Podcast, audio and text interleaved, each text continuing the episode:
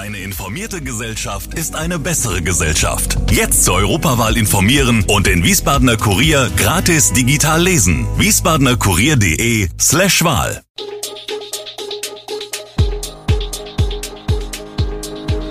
Gude, unser morgendliches News Update.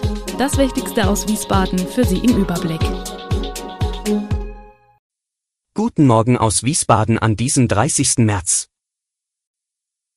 Tote in Wiesbadener Wohnung, Streik in Wiesbadener Kliniken und Bundesregierung will Autobahnen schneller ausbauen. Das und mehr hören Sie heute im Podcast. In einer Wiesbadener Wohnung ist am Mittwochmittag ein toter Mann aufgefunden worden. Die Kriminalpolizei Wiesbaden geht derzeit von einem Tötungsdelikt aus.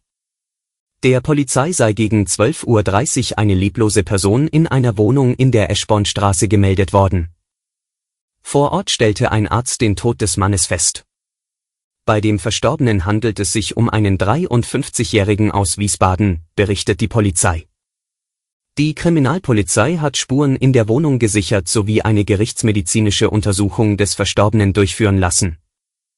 Auch die Wiesbadener Staatsanwaltschaft stuft die Tat als Tötungsdelikt ein. Weitere Hintergründe zur Tat gibt es bislang nicht. Die Ermittlungen dauern an. Auch in Kliniken soll in dieser Woche wieder gestreikt werden. Der Marburger Bund hat für den heutigen Donnerstag Klinikärztinnen und Klinikärzte zum Warnstreik aufgerufen. Das geht aus einer Pressemitteilung hervor.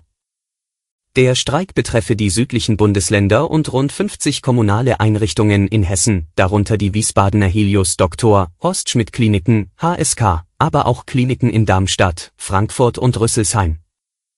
Der Marburger Bund habe den vom Streik betroffenen Krankenhäusern Notdienstvereinbarungen angeboten, um eine notfallmäßige Versorgung der Patienten sicherzustellen.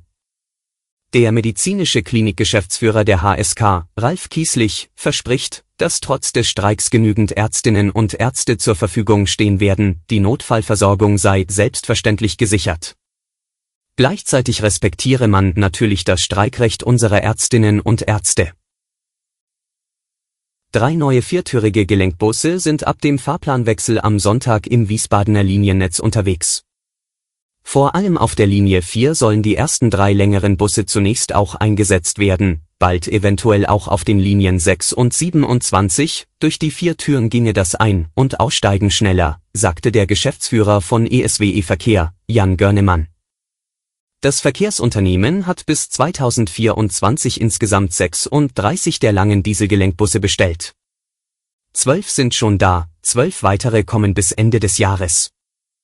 Die Fahrzeuge bieten 164 Fahrgästen und damit 18 Personen mehr Platz gegenüber den bisherigen Gelenkbussen. Darunter sind 42 Sitzplätze sowie 122 Stehplätze. Neu ist zudem, dass die Busse zwei größere Multifunktionsflächen haben. An der zweiten Tür ist mehr Platz für mobilitätseingeschränkte Fahrgäste mit Rollstuhl oder Rollator. Und auch an der dritten Tür gibt es eine Fläche, die von Fahrgästen mit Kinderwagen oder voluminösen Gepäckstöcken genutzt werden kann. Größere Glasflächen machen das Fahrzeug heller. Die bevorstehende Open-Air-Konzertreihe We Love Music in Wiesbaden, bei der die Musiker Sting, Lionel Richie und One Republic auftreten werden, findet in der Brita Arena statt. Im letzten Jahr wurden Konzerte, die in der Brita Arena stattfinden sollten, aufgrund von Sicherheitsmängeln kurzfristig in andere Veranstaltungsorte im Rhein-Main-Gebiet verlegt. Nun haben die städtischen Behörden ein Mustersicherheitskonzept für Musikveranstaltungen in der Brita Arena genehmigt. Nötig ist ein solches Konzept, weil die Brita Arena baurechtlich eine Sport- und keine Veranstaltungsstätte ist.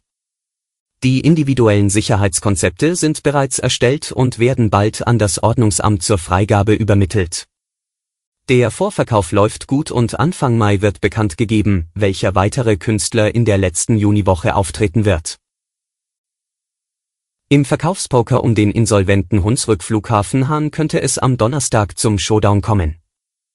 Am Donnerstagmittag treffen sich die Gläubiger im Insolvenzgericht in Bad Kreuznach hinter verschlossenen Türen. Sie könnten sich dabei entscheiden, ob der Flughafen an einen Investor verkauft wird. Im Bieterwettbewerb stehen die NR Holding des Nürburgrings, die dem Russen Viktor Charitonin gehört, sowie das Mainzer Immobilienunternehmen Richter. Beide Firmen haben Kaufverträge unterzeichnet und einen Betrag von rund 20 Millionen Euro auf ein Treuhandkonto überwiesen. Beide Investoren wollen den Flughafenbetrieb aufrechterhalten, eine Lizenz dafür hat aber noch keiner. Zudem gibt es einen weiteren Interessenten, den türkischen Flughafenbetreiber YDA. Eigenen Angaben zufolge habe das Unternehmen aufgrund der kurzen Frist keinen Kaufvertrag unterschrieben, sei aber nach wie vor stark am Hahn interessiert. Die Bundesregierung will den Ausbau des Autobahnnetzes vorantreiben. Auf einer Liste hat die Ampelkoalition aus SPD, Grüne und FDP 144 Bauprojekte aus ganz Deutschland gesammelt, die nun schneller realisiert werden sollen.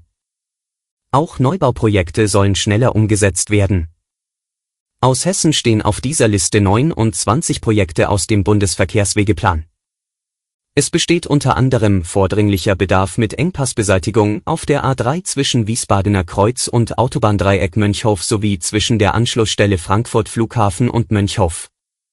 In Südhessen ist das Autobahnkreuz Darmstadt mit A5 und A67 genannt, genauso der Abschnitt der A5 zwischen Seeheim-Jugenheim und dem Kreuz Darmstadt. Auf der A60 ist der Teil zwischen dem Autobahndreieck Main-Spitz und dem Autobahndreieck Rüsselsheim betroffen.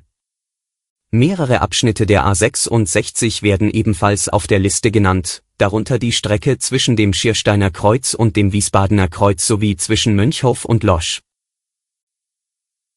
Alle Infos zu diesen Themen und noch viel mehr finden Sie stets aktuell auf allgemeine-zeitung.de. Gude Wiesbaden ist eine Produktion der VRM von Allgemeiner Zeitung, Wiesbadener Kurier, Echo Online und Mittelhessen.de. Redaktion und Produktion die NewsmanagerInnen der VRM.